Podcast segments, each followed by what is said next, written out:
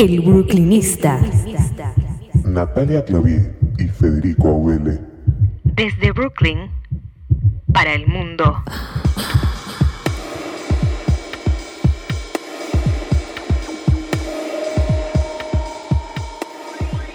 Muy buenas, este es el primer programa de El Brooklynista. Aquí les habla Natalia Clavier transmitiendo desde Williamsburg, Brooklyn, Nueva York, para todo el mundo a través de gladispalmera.com. Tendremos entrevistas, secciones y la musicalización estará a cargo del músico argentino afincado en Nueva York, Federico Aubele. Empezamos ya con la música.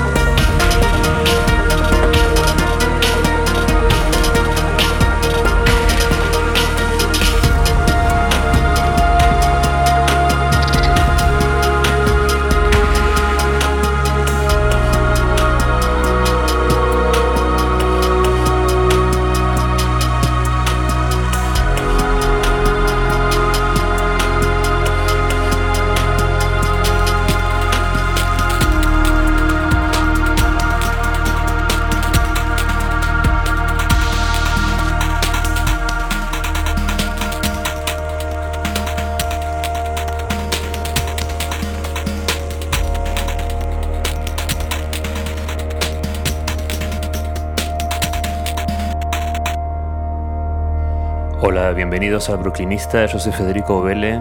Lo que acabamos de escuchar era Gabor Sabo del disco Bacchanal, que es del año 1967, y el tema se llamaba Three Fisher Kings.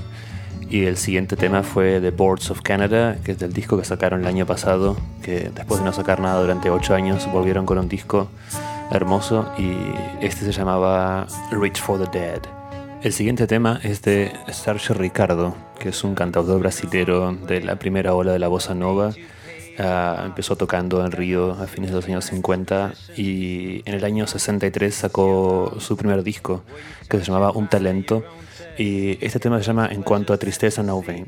El disco salió originalmente en Elenco Discos, que fue el sello discográfico que originalmente empezó a editar la bossa nova antes de que los grandes sellos se interesasen por, por el estilo, que era muy nuevo en el momento.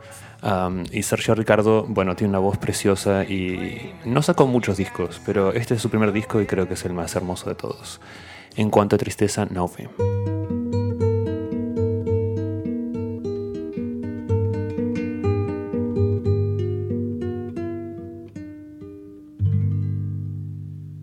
Tristeza mora na favela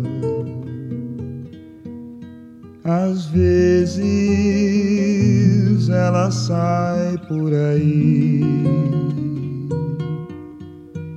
Felicidade então, que era saudade sorrir. Brinco um pouquinho enquanto a tristeza não vem.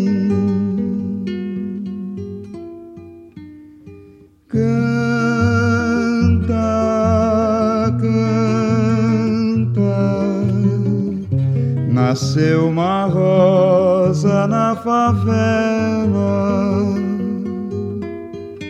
Canta, canta. Nasceu uma rosa na favela.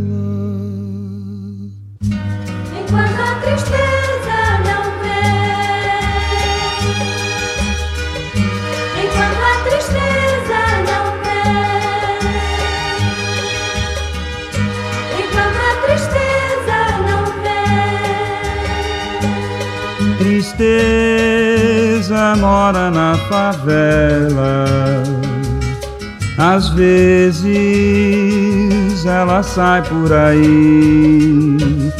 Felicidade então, que era saudade sorrir.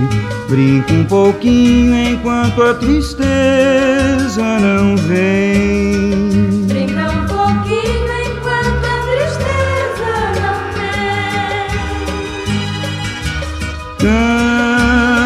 Canta, canta. Nasceu uma rosa na favela.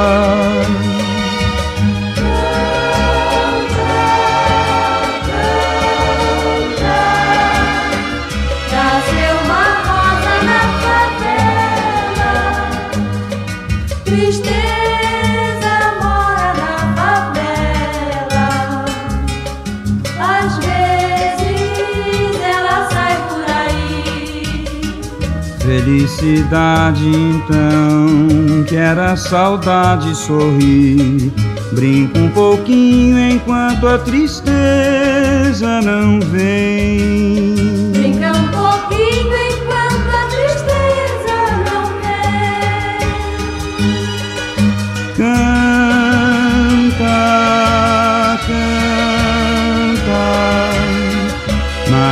Uma rosa na favela.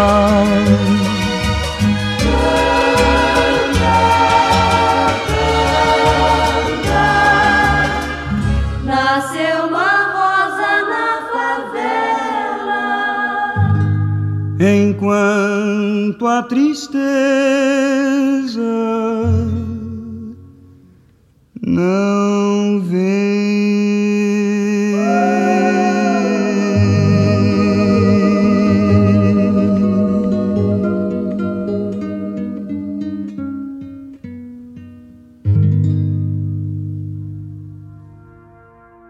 Ha llegado el momento de nuestra primera entrevista en El Brooklynista. Este es un entrevistado muy especial para mí, dado que he tenido el placer de trabajar con él como productor de mi último disco, Lumen. Hemos conversado vía telefónica desde Austin, Texas, con el gran Adrián Quesada. Bienvenido, Adrián Quesada. Hola, ¿cómo estás? Muy bien.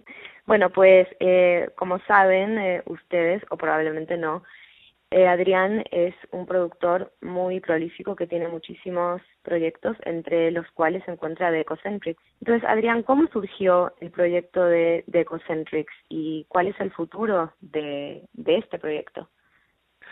Ecocentrics empezó hace, uy, ni me acuerdo cuántos años, este, ya como seis o siete años. Yo, yo andaba de gira mucho con una banda que se llamaba Grupo Fantasma y esa banda era una banda grande de 10 personas y teníamos metales y cantadores y percusión y todo eso. Era una banda bien, o sea, otra, no, no puedo pensar otra palabra, pero la banda era muy agresiva y yo, como tocaba esa música tanto, yo quería escribir música más, o sea, igual no puedo pensar otra mejor palabra, para algo más como femenina, más psicodélica, más, no tan agresiva. Y yo empecé a escribir estas canciones pues siempre siempre que andaba ya sabes tú cómo es cómo es cuando andas de gira que tienes mucho tiempo en hoteles y en vanes y en autobuses en buses y todo mucho tiempo libre.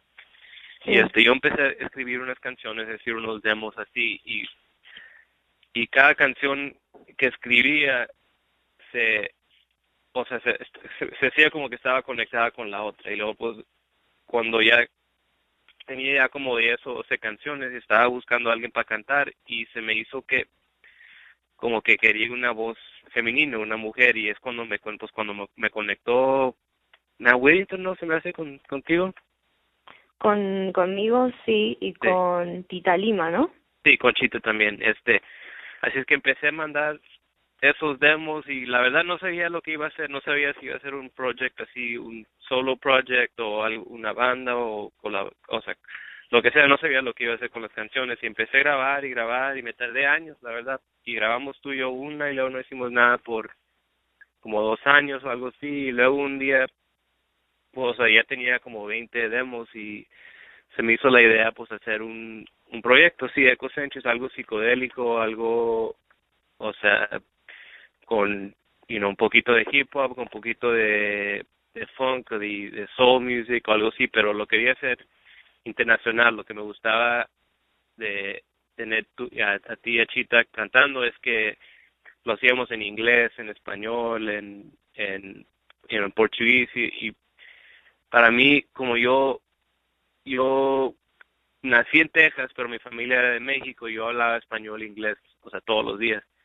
Claro para mí la idea así de, de, de tener, o sea, así como fronteras en, en cosas así, no, no existen para mí. O sea, yo, yo hablo, bueno, ahorita hablo más como estoy en Estados Unidos, hablo más inglés, pero me encanta oír música que es en inglés, en español y todo. Así es que sí empezó, empezó con más con unas canciones que estaba escribiendo y luego así. Y ahorita estoy tratando de, de bueno, como siempre estoy trabajando, siempre tengo cosas que escribo y tengo ya como unos 20 o 30 demos, pero pues la verdad es cuando empezamos en tu disco, este, o sea, muchas de esas ideas, las ideas que tenía para Ecocentrics las metimos ahí y se me hizo raro sacar un disco de Ecocentrics que lo, me, lo que me daba miedo es que tu disco y el disco de Ecocentrics iban a estar Claro, cuando Adrián, cuando Adrián, eh, perdona que te interrumpa para aclarar a nuestros a nuestros oyentes cuando Adrián dice tu disco es porque él produjo mi disco Lumen, mi segundo disco solitario que salió el año pasado por National Records aquí en Estados Unidos. Y um, de eso está hablando en este momento. Entiendo, entonces ahora como que eh, el futuro de este proyecto es un poco como que tienes tienes canciones nuevas y bueno, a ver cuándo encuentras el momento para para hacer un nuevo disco, ¿no? Pues el año pasado me salí de mi de la banda que que ya tenía tres años con ellos con de grupo Fantasmas, es que ya tengo más tiempo este aquí en el estudio y no no estoy viajando tanto. Y tengo más tiempo para cosas así, pero lo que pasa también es que empecé a hacer más discos para otras personas y este pero ahorita se, se, me hace que como en marzo, en abril voy a tener un poquito más tiempo de ver si me meto al estudio a ver si si puedo sacar you know, unas 15 canciones, algo así, listas y empezar a mandárselas, pero para mí la cosa de, Ecocentrics lo traté de hacer una banda que tocaba así, o sea, regular, pero la verdad es que estaba difícil, como tú estás tan ocupada y, y, y también estaba bien ocupada, ocupada, este, así es que a ver, a ver qué pasa, pero ya, ya sabes que me encanta ese proyecto, es, es mi favorito.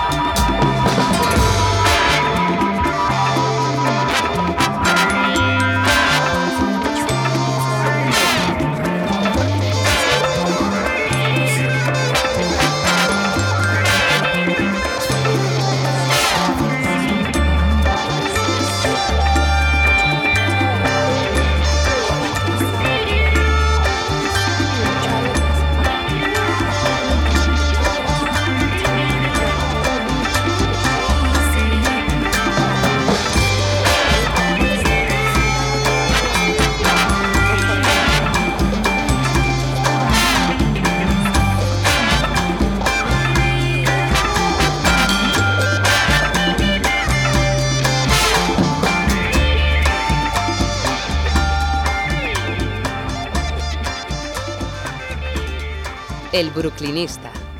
Desde Brooklyn, New York, para el mundo. Claro, bueno, hablando de, proyectos, eh, Adrián Quesada es el hombre de las de las 100 bandas o de los 100 proyectos junto a Ecocentrics, eh, Brownout, como ya ha mencionado en el pasado con Grupo Fantasma, ahora tiene un nuevo proyecto del cual hablaremos un poquito más adelante que se llama Spanish Gold. Una pregunta con respecto a esto de tener tantas bandas. ¿Te resulta confuso tener tantos proyectos? La verdad es que eh, para mí me gusta porque porque nunca me aburro, o sea, siempre cuando ya me estoy cansando de una cosa hago otra cosa y luego o sea, por, por cuando me canso de hacer o escribir canciones de Ecocentric, toco con Browner y luego, o sea, como que cada, cada cosa se queda, se queda interesante porque tengo la chance, pero la verdad, o sea, el otro lado de eso es que sí, sí, este, sí está, sí está difícil y luego mucha gente como que se confunde con los proyectos y piensa que uno es otro o algo así, o sea, que la idea era, nunca era para tener mil bandas, pero para mí no, o sea, no, no, a mí no me gusta tener tanto tiempo libre de no estar trabajando, así es que siempre estoy escribiendo, siempre estoy grabando o algo así y, y, y no puedo sacar, o sea, se cuenta, no pueden salir 10 discos de Ecocentrics en un año. Claro. Y no, escribo pura y no puedo escribir, ni no escribo pura música como Ecocentrics, así es que a mí no me gusta grabar música y sacar canciones y lo demás es el, es el trabajo de los managers y, las y las disqueras y todo eso. Y a la hora de... No, perdona, a la hora de justamente de componer las canciones o, o los sketches, eh, ¿lo haces ya con un proyecto en la mente o es el proceso inverso? Es decir, una vez ya tienes el sketch o la canción instrumental, se lo asignas a uno de tus proyectos. Bueno, empiezo con la idea que sí es para un, un proyecto, o sea, en particular, pero pero a veces sí cambia. O sea, que empiezo canciones de Ecocentrics que de, de, de, repente oigo metales y oigo o sea un sonido más agresivo y de repente acaba de ser una canción de Brown Out y o sea mi otro proyecto que tengo que ya o sea ya no hacemos tanto pero todavía estamos grabando un poquito es con mi amigo Martín Perna tenemos Ocote Soul Sounds y eso oh cómo olvidarme claro por supuesto. Sí sí y ese proyecto para mí hace cuenta que trabajando con Martín le puedo mandar una canción de Ecocentric y Martín le pone, o sea, graba todo lo que graba él, si graba saxofón o, o sea, o, percusión o canta o o lo, lo que le lo que le ponga Martín de repente se hace eso es lo que lo que hace una canción a Cote Sosa. Entonces es que o sea cada cosa puede acabar en otro lugar pero siempre empieza con una idea que o sea si voy a escribir una canción de Brown o lo que sea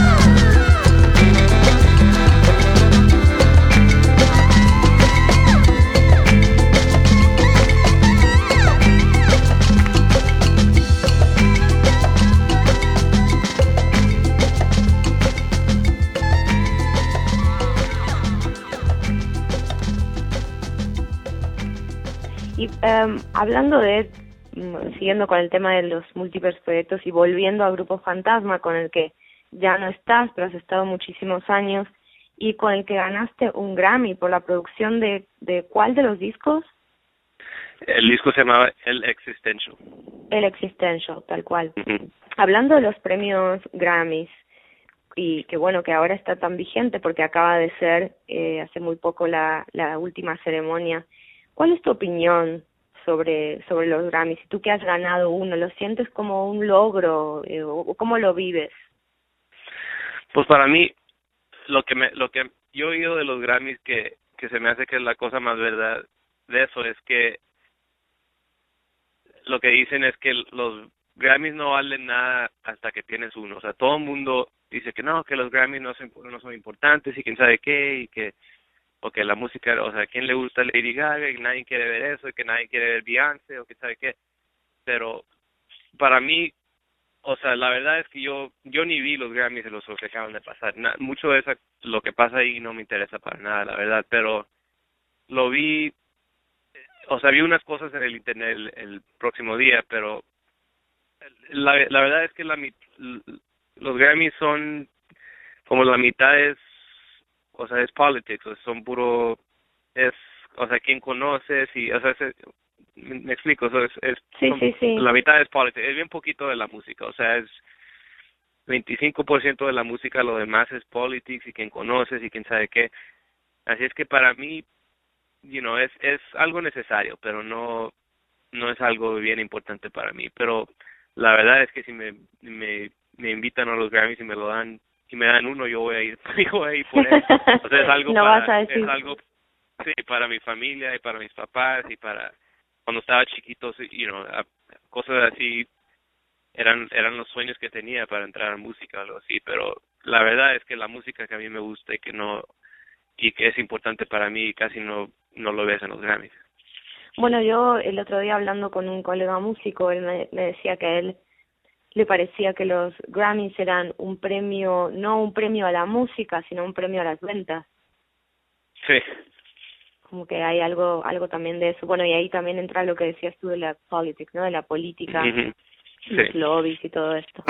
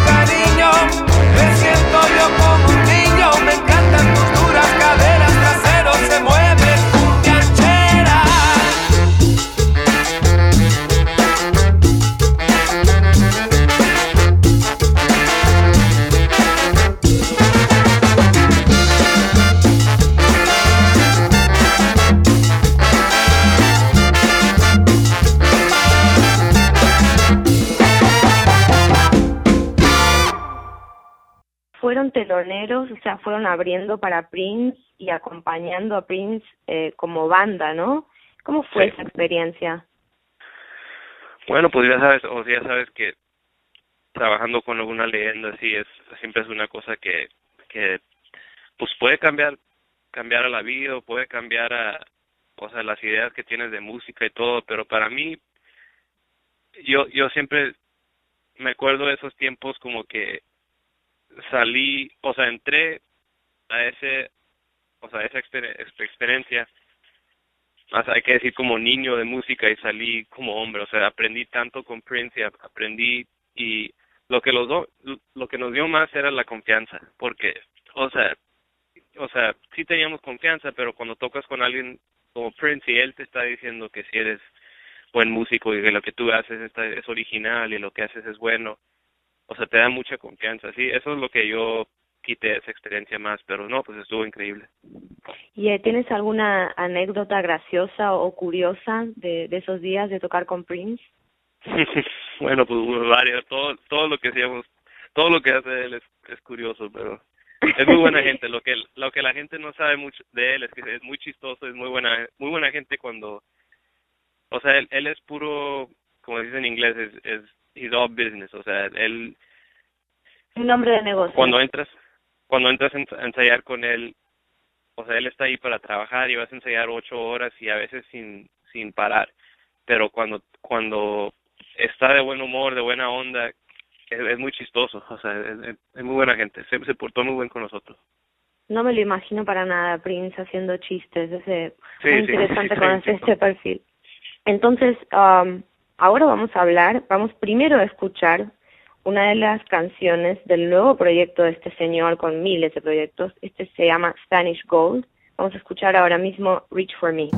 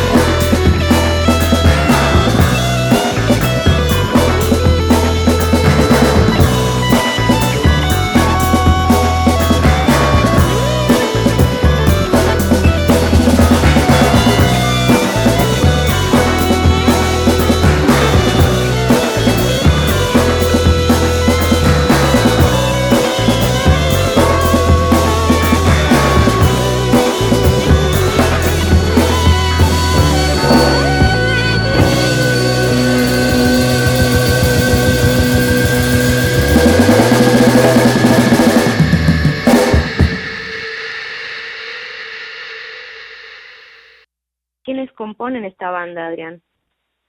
Este, la banda empezó, era una idea de un amigo mío que se llamaba Dante, que se llama Dante Shuevo. Él tocaba en una banda que se llamaba Hacienda y tocaban, hace cuenta como rock, como garage rock, así de los 60, cosas, o sea, una idea así como, you know, throwback garage rock, le dicen, pero Dante, yo soy de Laredo, Texas, yo nací en Laredo, Texas, y Dante también, y el primo, un primo de grande y Dante, un primo grande de Dante y yo éramos muy buenos amigos. Es que yo, yo he conocido a Dante desde, desde que era niño, o sea, está, él, es más joven que yo.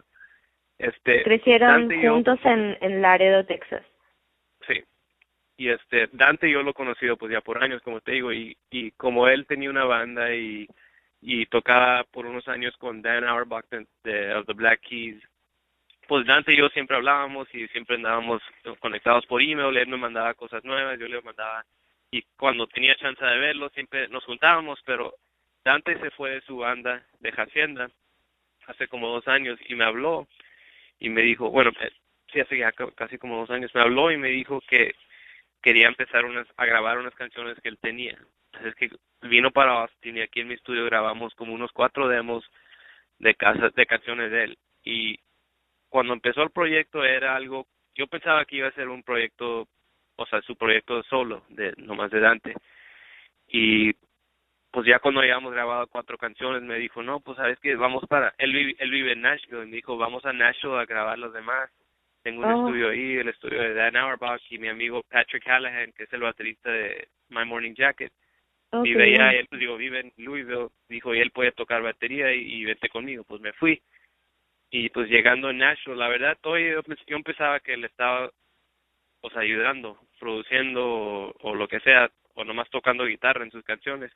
Y ahí cuando estábamos en Nashville me dijo, ¿sabes qué? Yo no quiero hacer un proyecto solo. Me dijo, nadie, o sea, nadie le va a importar que el guitarrista de Hacienda va a sacar un disco. Me dijo, hay que hacer una banda. Y le dije, uh, pues yo me acabo de sacar de, salir del grupo, yo me voy a salir del grupo Fantasma pero la verdad es que yo a mí yo tenía miedo porque pues como ya tengo tantas bandas y nunca tengo tiempo para nada pero me gustó la música tanto que pues grabamos un disco y, y aquí estamos ahora tengo otra banda.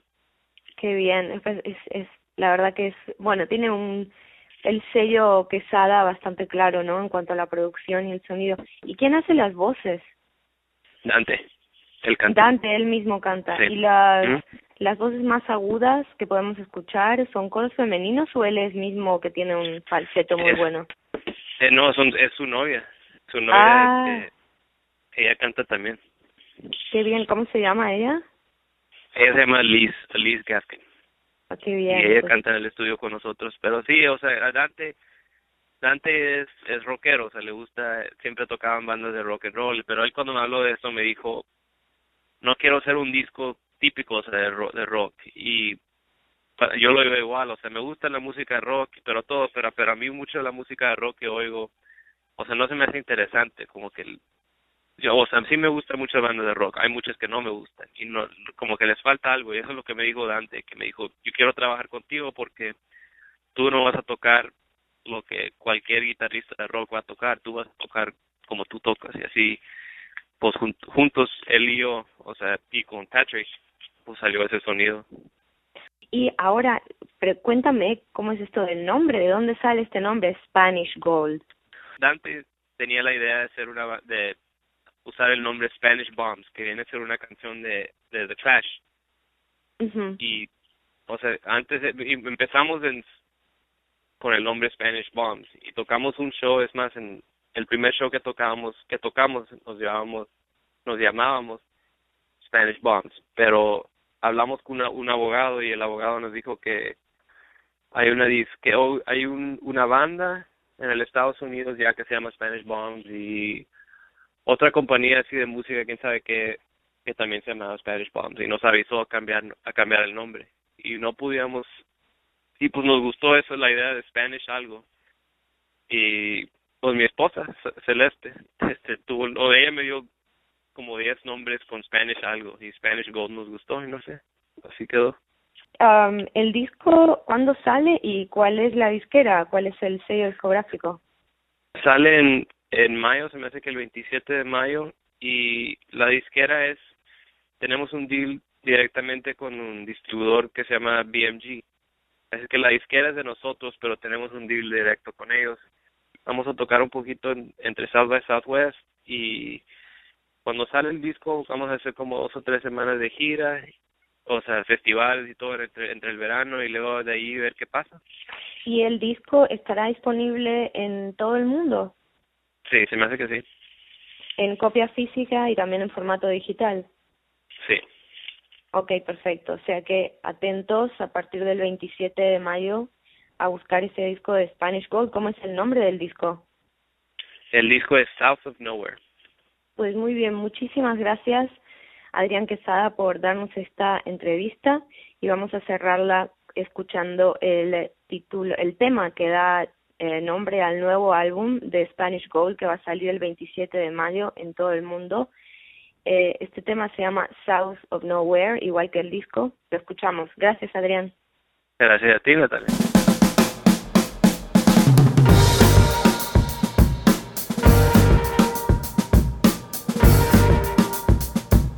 Exclusivos en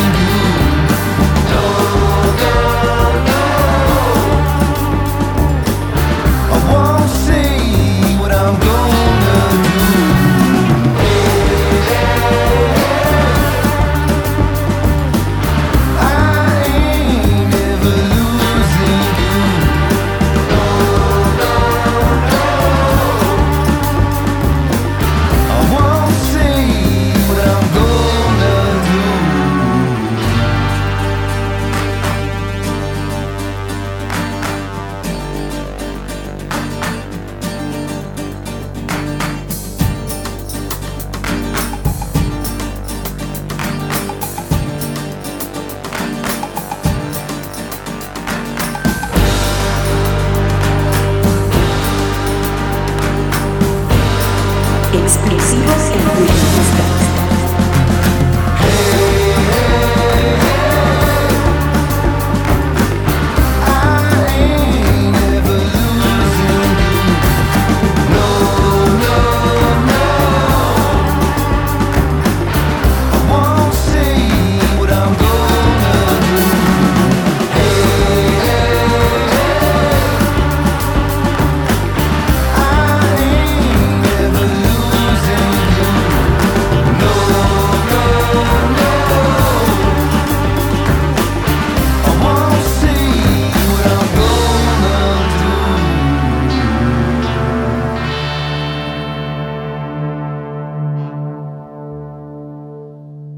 Brooklynista. South of Nowhere de Spanish Gold. Y nos despedimos ya de esta primera edición del Brooklynista. Muchísimas gracias por haber estado con nosotros.